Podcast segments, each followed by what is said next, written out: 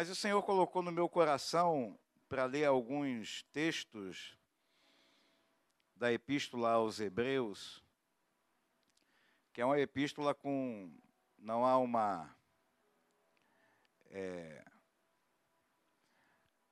não há uma certeza de quem escreveu essa epístola. Uns dizem que foi Paulo, outros Apolo, enfim, tem algumas especulações. Há quem diga que até Priscila, Barnabé foi um dos autores, enfim. Mas isso não é o mais importante. O mais importante é que está aqui na palavra de Deus. E é palavra de Deus e é alimento para a nossa vida e para a nossa alma também. Eu convido vocês a abrir lá na Epístola aos Hebreus, capítulo 1, logo no comecinho.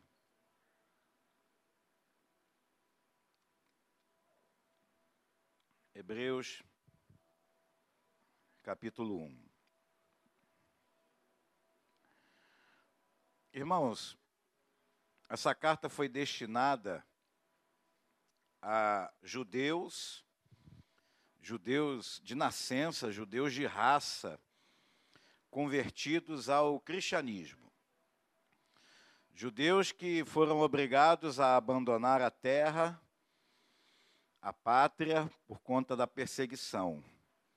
Judeus espalhados ali pelas circunvizinhanças, ali pela região, até mesmo até a Itália, Roma, enfim.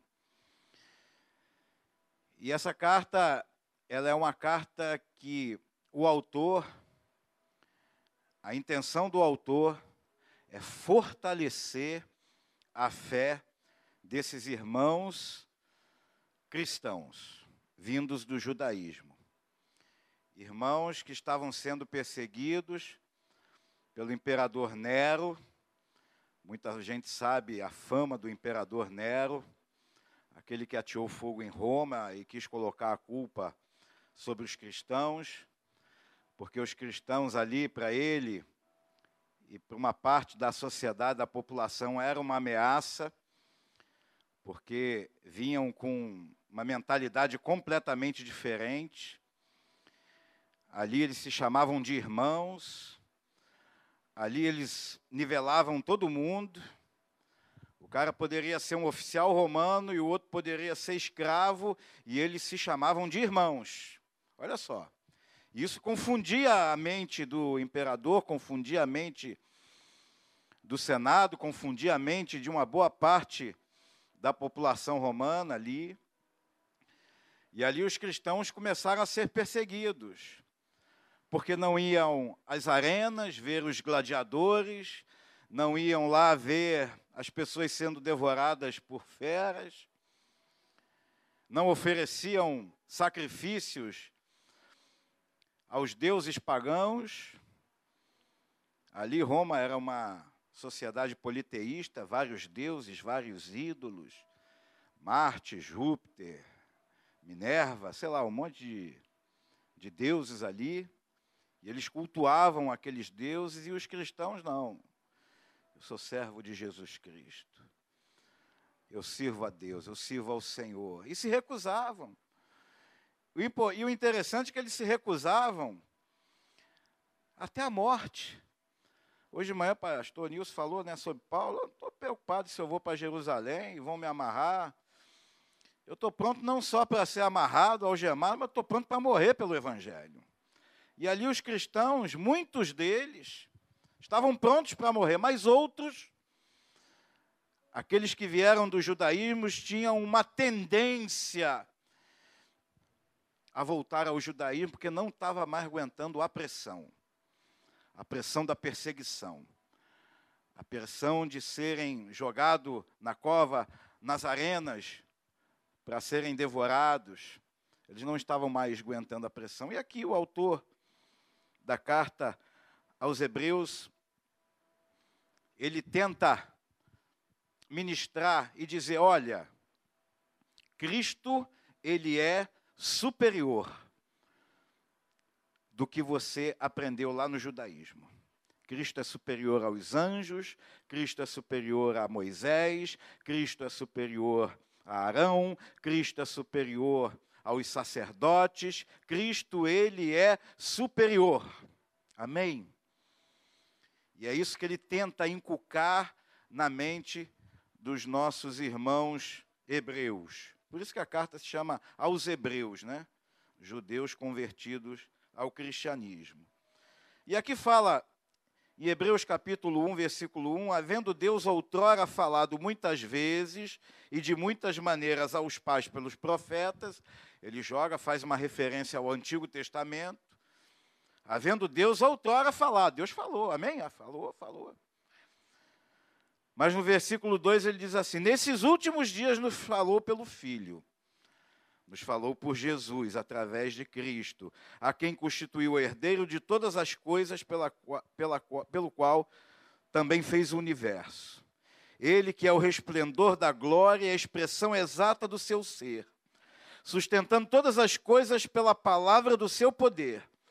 Depois de ter feito a purificação dos pecados, assentou-se à direita da majestade nas alturas, tendo se tornado tão superior aos anjos quanto herdou mais excelente nome do que eles. Então ali o autor aos Hebreus já está falando, olha, Cristo ele é superior aos anjos. Cristo ele é maior. Cristo ele é suficiente. Tudo aquilo que você aprendeu lá no judaísmo, Cristo ele é superior. Mas eu quero a palavra que eu quero trazer nessa noite, eu não quero fazer muita menção ao Antigo Testamento. A gente sabe que Cristo é superior. Cristo é superior à lei, Cristo é superior a tudo. Mas Deus me trouxe a lembrança um texto que está aqui no capítulo 5, a partir do verso 11. Capítulo 5, a partir do verso 11. A minha Bíblia me dá um título aqui: Os cristãos hebreus não tinham progredido. Diz assim: Todos acharam? Amém? Ah, está sendo projetado aí. A esse respeito, temos muitas coisas que dizer e difíceis de explicar, porquanto vos de tornado tardios em ouvir. Ali ministrando, ministrando, ministrando, ministrando, mas a pessoa tendo resistência àquilo que era ministrado. E acontece uma coisa depois que a gente é ordenado pastor, mesmo antes disso, quando a gente começa a fazer alguns aconselhamentos, quando a gente começa, sabe, a tentar ajudar as pessoas, não que a gente seja psicólogo, psiquiatra, doutor, advogado, nada disso. Pastor, como pastor. A gente tenta apontar uma direção, tenta apontar um norte. E a gente fala, fala, fala. Não que a gente tenha todas as respostas. Longe disso. Longe disso. Mas a gente pega a Bíblia e tenta jogar o problema da pessoa dentro da palavra de Deus e ver o que, que a palavra de Deus fala para aquela pessoa. E muitas vezes, irmãos, a gente percebe que tem pessoas que resistem à palavra de Deus. Resistem em obedecer não aquilo que o pastor fala, mas resistem àquilo que está na palavra. Por vários motivos. Orgulho é um deles, soberba é outro, achando, crendo que aquilo ali não é uma verdade absoluta, achando que aquilo ali não vai ajudar em nada, não sei, vários motivos, mas resistem. E a Bíblia diz que, e eu falo de cristãos, irmão, pessoa crente, gente de igreja. Diz assim: a esse respeito, temos muitas coisas que dizer e difíceis de explicar. Fica difícil às vezes, irmã Jane. Eu até coloquei no grupo dos pastores uma situação aí, olha, eu não tenho mais o que falar. Em determinado problema aqui, com determinada pessoa. Não, o meu, falei, pastor Ivan, meus argumentos cessaram. Não tenho mais o que falar. Que a gente fala, fala, fala, fala, e a pessoa não ouve, não quer colocar em prática, não quer nem tentar, irmãos. Nem tentar. E aí vai perpetuando o erro, vai perpetuando o pecado, a coisa não se resolve, aí passa dias, semanas, meses, anos, décadas, e a coisa não se resolve. Porque são tardias em ouvir. E a gente precisa ouvir a palavra de Deus. A gente precisa colocar em prática aquilo que está aqui, ó. Irmãos, essa semana eu aconselhei um casal que está passando por vários problemas, vários problemas, várias dificuldades, várias, financeiras, emocionais, de saúde, um monte de, sabe, um monte de, um monte de ponta solta, pastor Nilson, um monte de ponta solta. Não é um problema específico, são vários problemas específicos. O financeiro está dentro desse combo aí, Aí eu, eu sempre oro, falo, Senhor, antes de aconselhar, né? Coloca nos meus lábios aquilo que eu posso falar para esse casal, como agir, me dá uma direção e tal. Foi marcado o aconselhamento para falar de problemas financeiros, problemas de trabalho, isso, aquilo, outro. Beleza, vamos conversar. Aí chegou no gabinete aqui, aí conversamos, conversamos, conversamos, conversamos. O, men o assunto menor que a gente conversou foi problema financeiro. Deus foi dando uma outra direção. Deus foi dando uma outra direção. E Deus me deu uma palavra, porque dentro desse contexto, irmãos, tinha problemas de relacionamento dentro do lar um não fala com o outro, o outro não fala com um, está de bico, um está brigado, está não sei o que e tal. Aí eu falei, olha, vamos começar a resolver primeiro os problemas 0800 que não demanda dinheiro. Vamos começar a resolver os problemas que você não precisa botar a mão no bolso nem fazer um pix, que não custa nada, absolutamente nada. Vamos começar? Então vamos, ó você que não fala mais com aquela determinada pessoa, o teu dever de casa, o conselho do pastor é você ir lá agora, depois daqui, pedir perdão e voltar e se reconciliar. Quanto isso vai custar em termos financeiros, pastor Nilson? Nada. Zero. Porque senão, o que, que acontece? Fica um monte de ponta solta, o financeiro, inclusive, mas aquilo que você pode resolver sem dinheiro, você resolva, vai lá e se acerta. Ah, não, eu vou, eu vou, não sei o que e tal. Não sei, ainda não tive o feedback se a coisa evoluiu. A minha oração é para que evolua, porque nesse universo de problemas é menos um problema. É menos um. Me falaram um monte de problema. Aí você vai lá e amarra aquela pontinha solta, aquela ponta solta já não existe mais. E isso no mundo espiritual tem um peso, irmãos. Tem um peso. Porque ali você conserta aquilo ali e aquilo é um, sabe, é um movimento em cadeia daquilo ali, aquelas duas pessoas que já não se falavam começam a falar, e a terceira pessoa que mora na mesma casa que também não falava, vê as duas pessoas que voltaram a falar, ué, mas por que, que voltaram a falar? Aí tem um motivo para voltar a falar de novo. Aí vai consertando, vai consertando, vai consertando, e isso vai refletir nas coisas externas.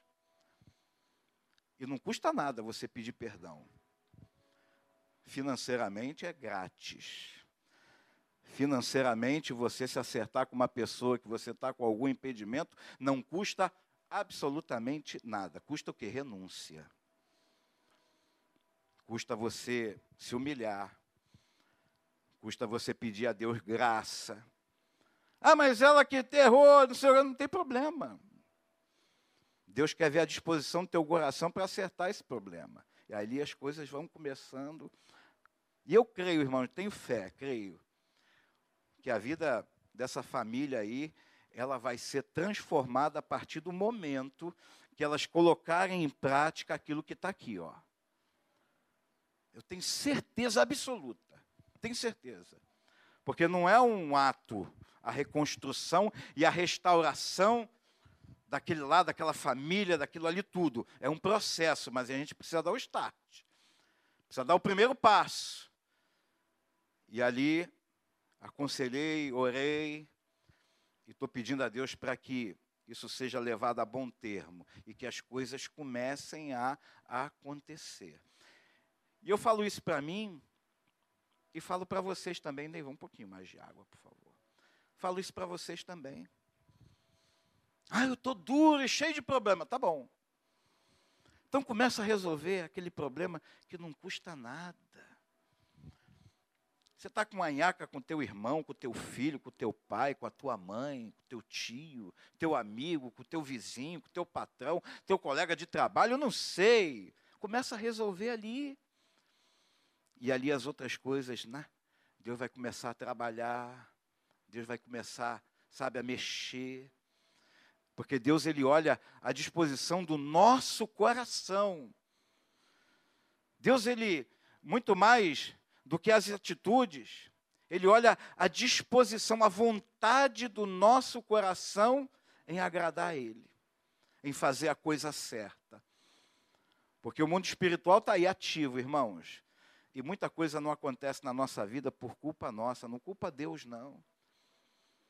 É porque a gente não quer se colocar no lugar que precisa ser colocado. E aqui os nossos irmãos hebreus, como diz aqui a palavra de Deus, capítulo 5, verso 11. A esse respeito, temos muitas coisas que dizer, muita coisa para falar. E difíceis de explicar, porque vos tem tornado tardios em ouvir.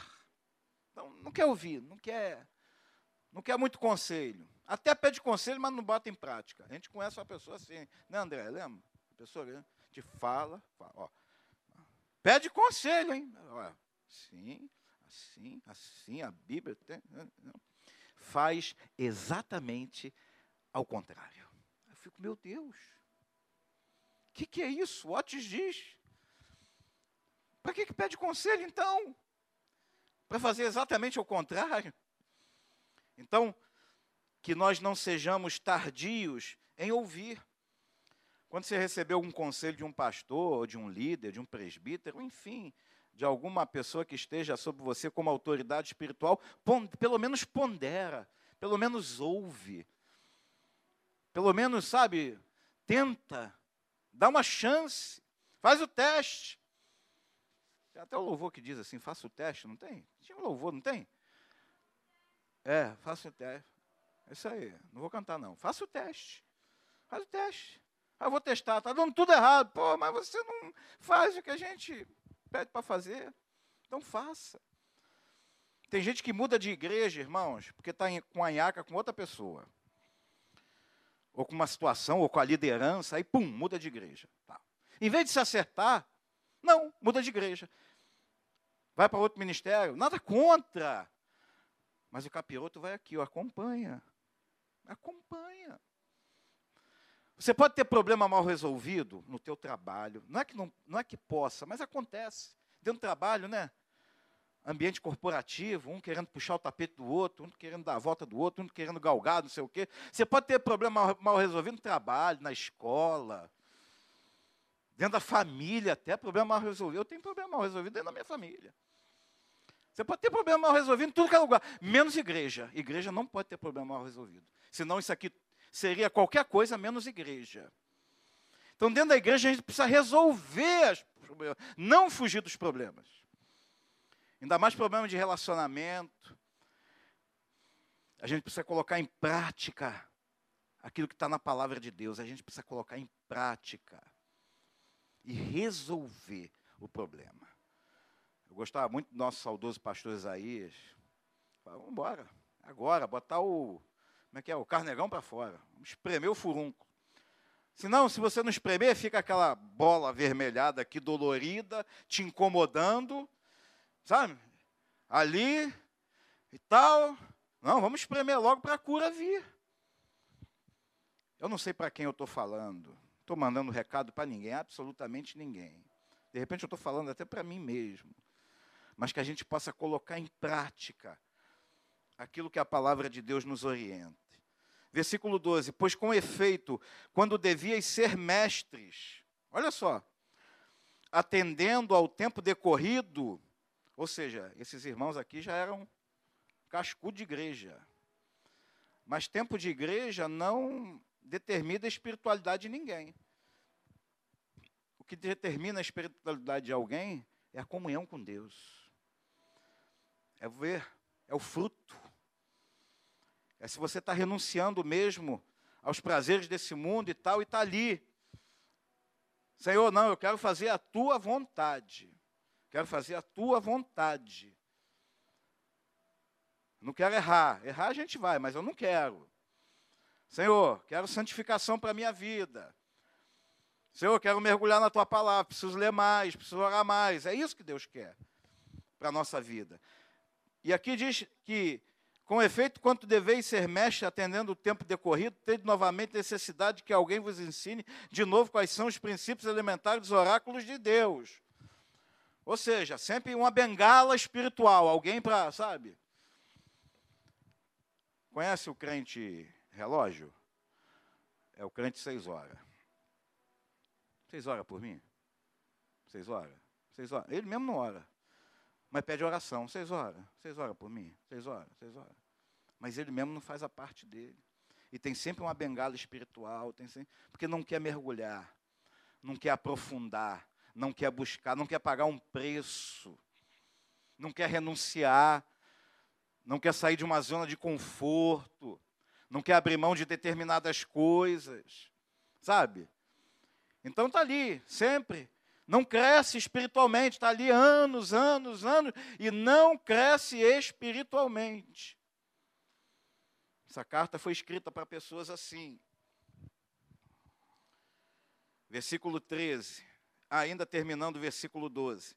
Assim vos tornaste como necessitados de leite e não de alimento sólido. Sabe o bebezinho? Você dá a papinha, dá não sei o quê. Você vai ali, não aguenta um alimento mais com substância, como diziam os antigos. Tem que ficar sempre ali na. Como é o nome daquele mingau? É cremogema. Ainda existe? Existe, né? Quem fez assim é porque deve tomar, imagina. Né? Fica ali, sabe? Não, não dá para partir para um alimento sólido, porque senão machuca, senão faz mal, senão não aguenta, senão dá problema. Fica só ali, né? Não, deixa eu quietinho aqui e tal, não sei o quê. Deixa eu levar minha vida cristã assim, desse jeito tá bom e tal. Papá, crente, agente secreto. Ninguém sabe que o cara é crente, mas é crente. Ele vai à igreja. Ele até dizima, ó, olha só. Ele assiste culto. Não sei o quê. Mas deixa quietinho ali. Não, não, não. Sabe, me engana que eu gosto? E está sempre necessitado de que alguém venha falar, porque está sempre magoado. Às vezes fica triste, fica emburrado, fica de bico. O pastor dá uma palavra mais dura, ele, ô oh, pastor, fosse assim, pastor Isaías, a gente estava frito, né, meu irmão? Só papo reto. Porta da rua é a serventia da casa. Quantas vezes eu escutei isso? Falei, meu Deus. Aí fica magoado, fica triste, né? fica assim, cabisbaixo, surumbático. Depois vocês vão ver no dicionário o que é surumbático. Porque meu filho me perguntou, eu falei, vai ver no dicionário. Fica ali caidinho, sentimental, vitimizado. Ah, eu tenho uma dificuldade de crente vitimizado, irmãos. Sabe, vítima, a eterna vítima. Ó oh, Deus, ó oh, céus, Deus não trata ninguém como vítima, irmãos. Nós somos fruto das nossas atitudes, do nosso pensamento, das nossas obras, das nossas palavras. A gente colhe aquilo que a gente planta, não tem jeito, é assim. Aí fica vitimizado fica emocionado, sabe? Achando que Deus não está nem aí para ele.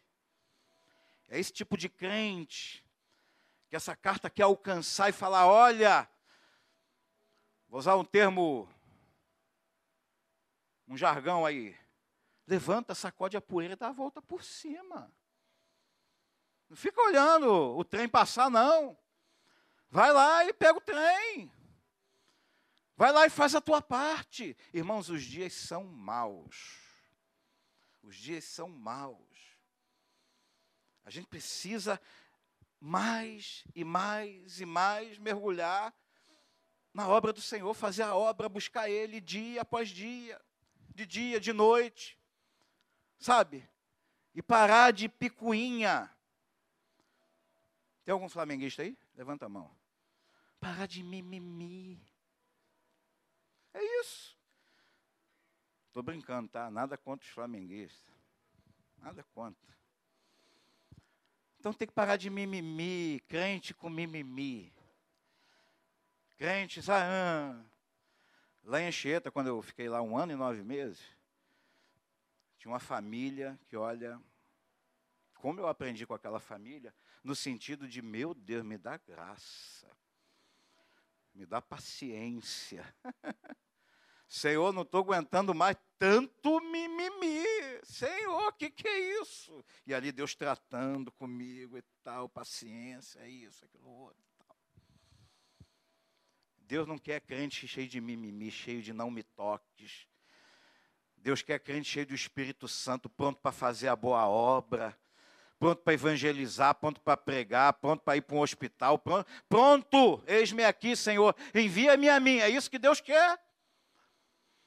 Deus não quer esquentador de banco, Deus não quer crente que fica reparando na vida dos outros, fazendo comparação olhando os defeitos, todo mundo tem defeito. Se for olhar para o meu defeito, vocês saem da igreja. Ninguém fica aqui. Está rindo, Andressa? Ela está começando a me conhecer melhor, pastor Nilson. Mas ela é guerreira, ela é. Ela é Nutella, não, ela é raiz. Ela é raiz. Então, irmãos, é isso. Para de ficar, sabe? Ah, não sei o que, aquela igreja e tal. O ar-condicionado é muito gelado. Ah, estou com frio. Ah, não tem ar-condicionado, é muito quente.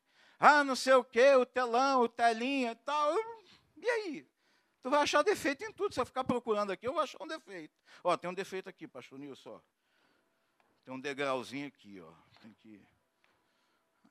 Eu vou ficar, ó, irmãos, ó, essa igreja aqui fez um tablado aqui, ó. Tem um dedo aqui de diferença. Eu vou tropeçar aqui, vou cair aqui, vou quebrar a cabeça, hein? Olha. Nada disso. Deus quer crente maduro. Maduro. Deus quer nos amadurecer. Não fica chateadinho, fica, sabe? Versículo 13.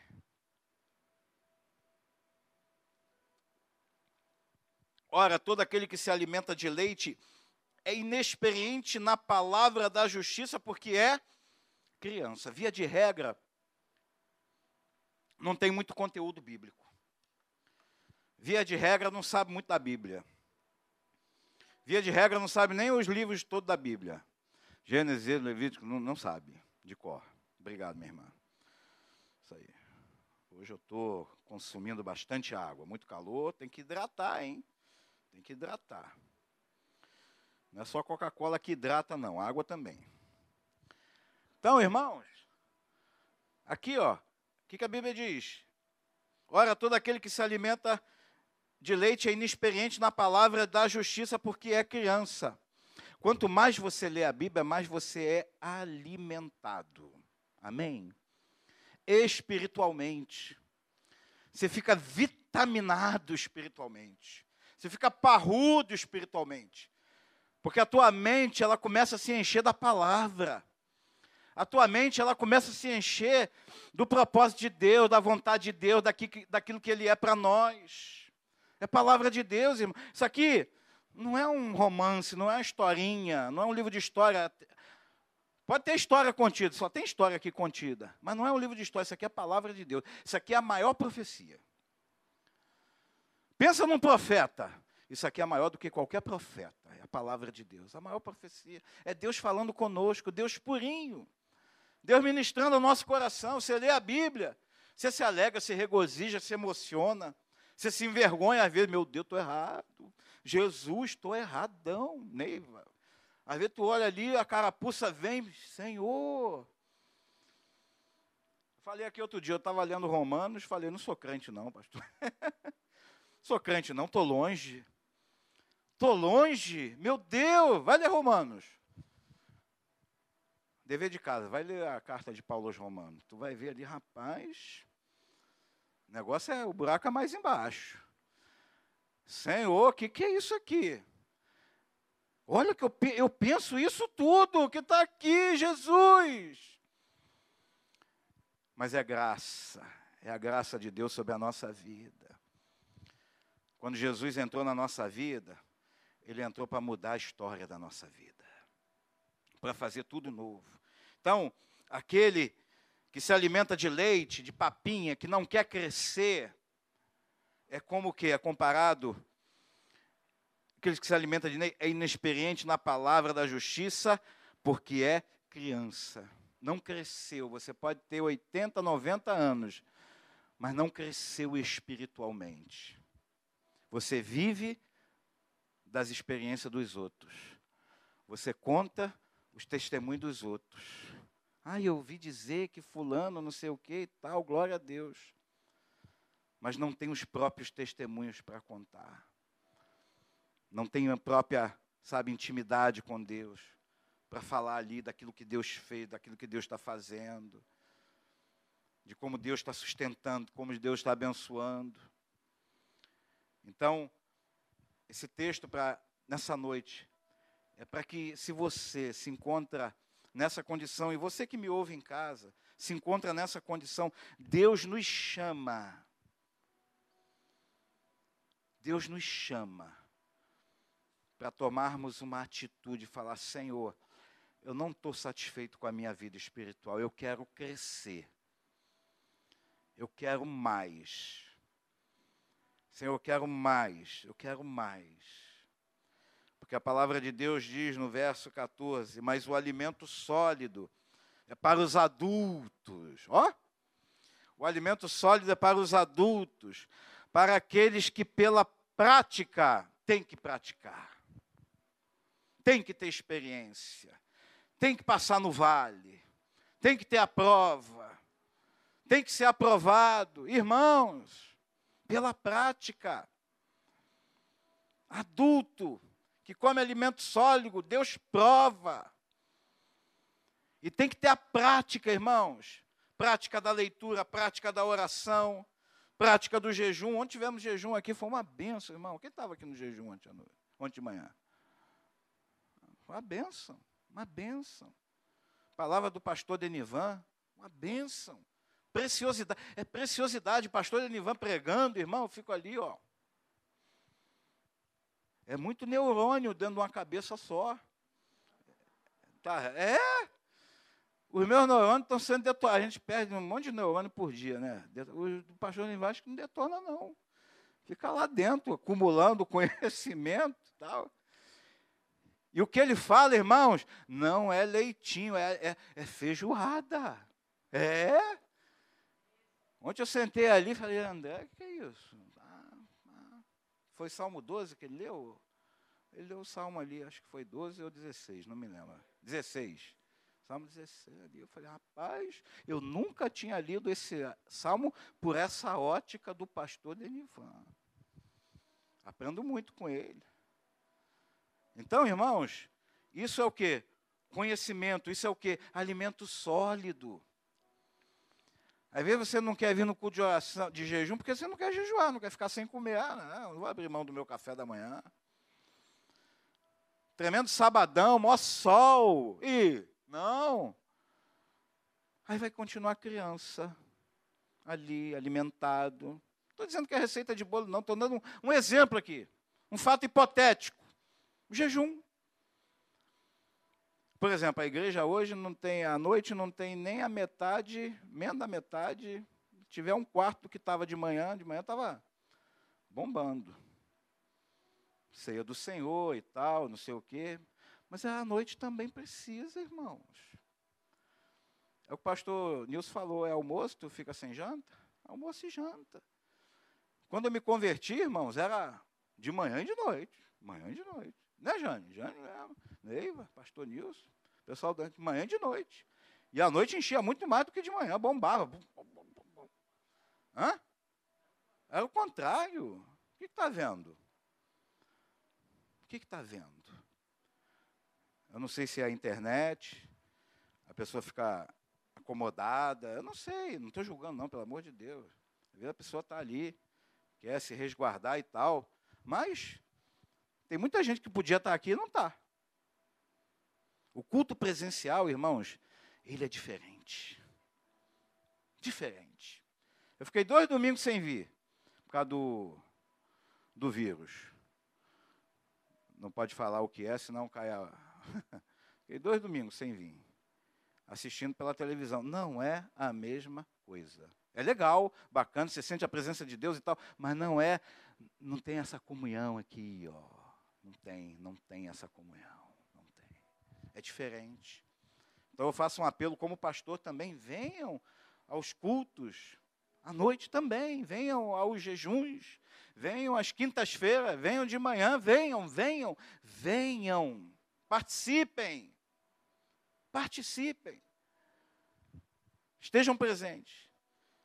Estou terminando aqui.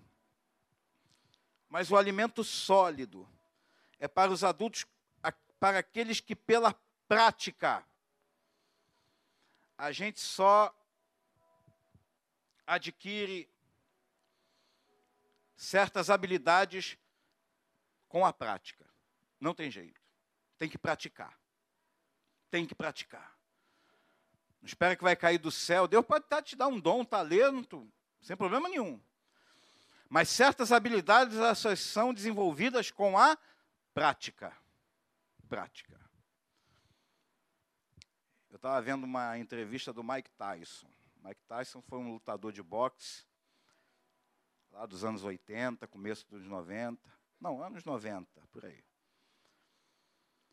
Aí perguntaram, é, você tem o dom, né? Eu falei, não tenho dom nenhum. Eu treino todo dia. Todo dia. Sou igual a qualquer um, mas eu treino todo dia. Lá neva, chuva, sol, todo dia. Aí ele foi quem ele foi, Mike Tyson. Às vezes você marcava para ver, lembra a luta, meia-noite, eu vou no banheiro. Quando voltava, acabou a luta. É assim, quem lembra? 30 segundos, 20 segundos, 10 segundos. Rapaz, eu ficava com muita raiva. Eu durmo cedo. Aí ficava lá, esperando Mike Tyson aquela, mídia, não sei o quê, blá, blá, blá, festa, fogos de artifício e tal, ganhando não sei quantos milhões de dólares e tal. Umas duas vezes que eu fui na banheira beber água, não sei, quando eu voltei, acabou a luta. Não tinha luta, já tinha acabado. O cara já estava no chão desmaiado, como morto. O cara é um monstro. Ainda é. Ele tem a minha idade, 54 anos. Eu vejo ele treinando às vezes aí, rapaz, o cara é com uma arma e de longe tem que ter espaço para correr, porque senão o cara então, irmãos, é prática. Vida espiritual é treino. É oração, é busca. Ah, Senhor, eu quero ser cheio do Espírito Santo. Senhor, eu quero ter o dom disso, eu quero pregar, quero. Foi, está lá. Sentado, com a boca cheia de dente, vendo as coisas acontecerem, mas você não toma uma atitude não tem uma proatividade espiritual. A gente fala isso muito no mundo corporativo. Você, você é proativo. Se você não for proativo no mundo corporativo, está lascado. Na vida espiritual também você tem que ser proativo. Você tem que, né? Tem que começar, tem que fazer a tua parte. Então a Bíblia diz: Mas o alimento sólido é para os adultos, para aqueles que pela prática olha só que interessante. Vou até beber um copo d'água.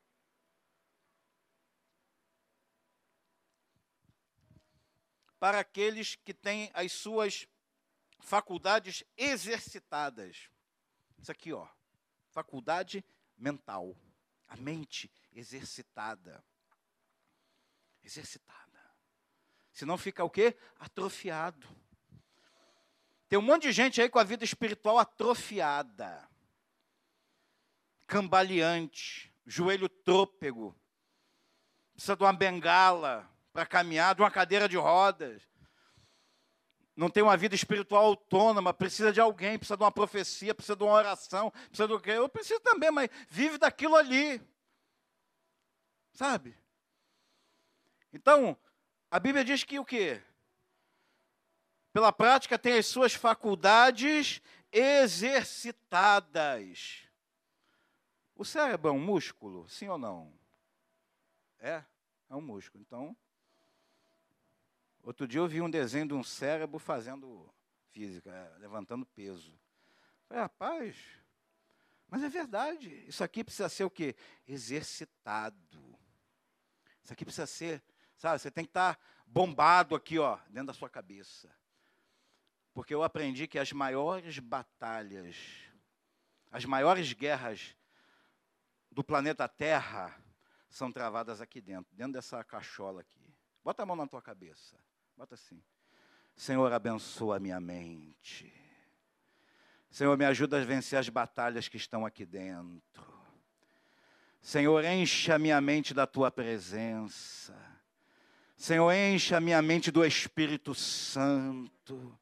Senhor, enche a minha mente da tua palavra. Senhor, enche a minha mente de Deus. Tira tudo que não presta. Todo pensamento, todo pecado, tira agora, Senhor, em nome de Jesus. E todos digam amém. Pronto. Você já fez umas barras ali com a tua mente. É. Então, você precisa ter o quê? As faculdades exercitadas. E quando você tem as faculdades exercitadas, quando a tua mente está parruda, está alinhada com a palavra, quando a nossa mente ela depende de Deus, quando a nossa mente ela não olha com os olhos carnais, mas olha com os olhos da fé, quando a nossa mente ela está diferenciada pelo poder que há na palavra de Deus a nosso respeito, quando a tua mente está exercitada, ela nos dá o poder, ela nos dá a graça para discernir não somente o bem, mas também o mal. Sabe discernimento? Sabe, tu está diante de uma situação, tu vê o camarada pintado de ouro, brilhando no sol, tal. Estou usando uma linguagem poética para você poder entender. Se ali tal, mas você discerne e furada. É, livramento. Furada. Não era para tu ter deixado a marinha, meu irmão, era para tu ter continuado. Amém? Discernimento. Eu não sei como é que ele estaria hoje, não sei. Mas eu sei que o irmão é uma benção. Então, às vezes, irmãos, tudo diz, ah, não sei o que e tal, ah, pode até ser a direção, não tem problema nenhum, não.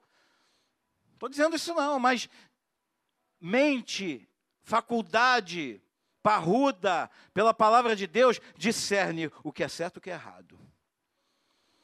Discerne se vai para a direita se vai para a esquerda.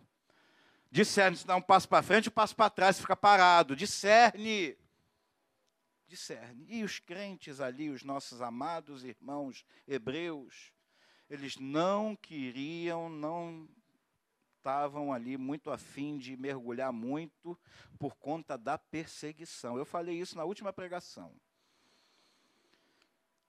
Se você mergulhar na obra de Deus, você vai ser perseguido pelo inimigo. Mas se você não mergulhar na obra de Deus, você vai continuar sendo perseguido pelo inimigo. Então seja perseguido pelo inimigo, mergulhado na obra de Deus, porque quando ele olhar para você, ele vai bater em retirada. Se por um caminho ele nos achou, por outros sete ele vai bater em retirada, ele vai fugir, irmãos. Então que ele nos encontre cheio da palavra. Cheio da palavra. Tu deu um testemunho ontem eu estou tentando lembrar aqui que muito me abençoar, sim. Do rapaz que ia se suicidar na linha do trem, né? Hã? É.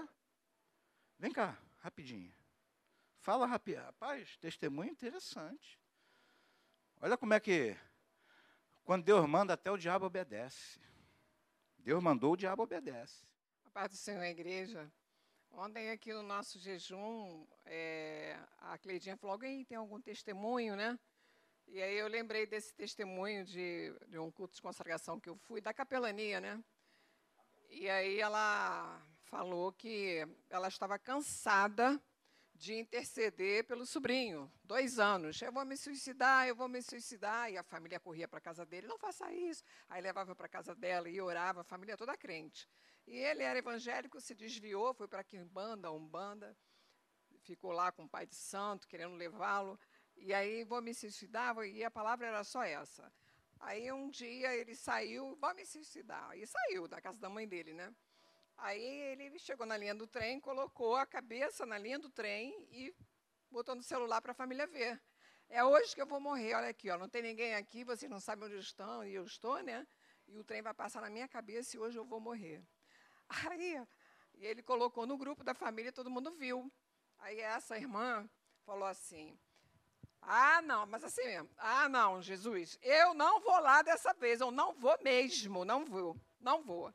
Olha aqui, diabo, do jeito que você levou ele lá, você vai trazê-lo aqui na minha casa. Está escutando, diabo? Em nome de Jesus.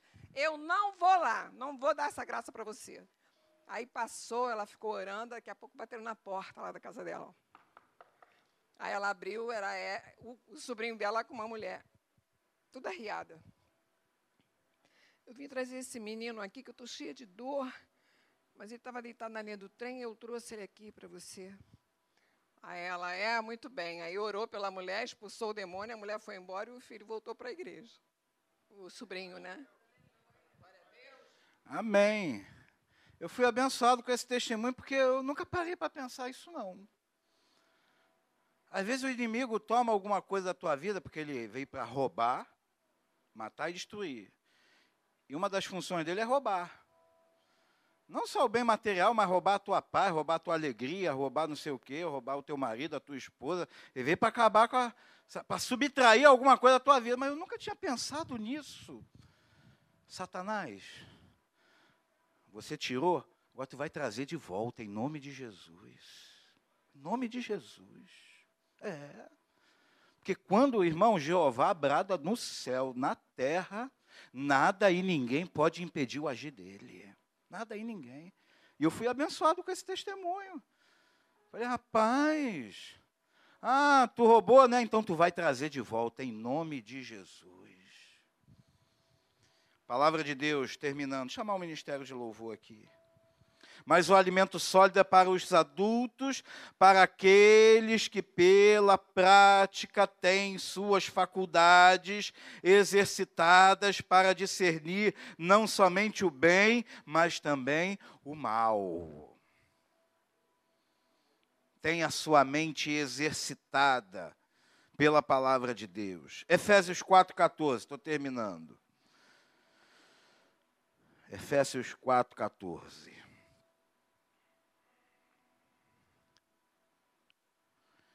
Aleluia.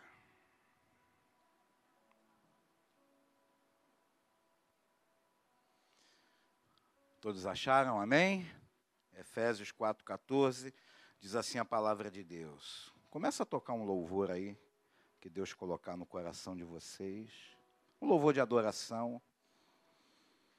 Diz assim a palavra de Deus: Para que não mais sejamos como meninos meninos, agitados de um lado para o outro e levados ao redor por todo o vento de doutrina, pela artimanha dos homens, pela astúcia, pela astúcia com quem com que induzem ao erro. Menino espiritual é levado como o vento para lá e para cá. Não tem raízes profundas meninos espirituais, vem o vento e fica ali. Ah, hoje eu vou para cá. Ah, não, hoje eu vou para cá. Ah, não, hoje não sei. Ah, hoje eu vou ficar em casa. Ah, não, hoje eu vou ao culto. Ah, não, não isso é menino, menino espiritual. Para que não seja mais como meninos agitados. Mas, irmãos, meninos agitados, para um lado ir para o outro. Você está agitado? Deus quer te parar nessa noite. Para de ficar agitado. Para de ficar impaciente. Para de buscar, sabe, em tudo que é lugar, em tudo que é fonte. Não, foca em Cristo. Foca em Deus. Está no primeiro amor? Vista a camisa do primeiro amor. Crie raízes. Irmão, isso aqui é lugar de bênção. Não é melhor nem pior do que qualquer outra igreja, mas isso aqui é lugar de bênção, lugar de alimento. Lugar de alimento.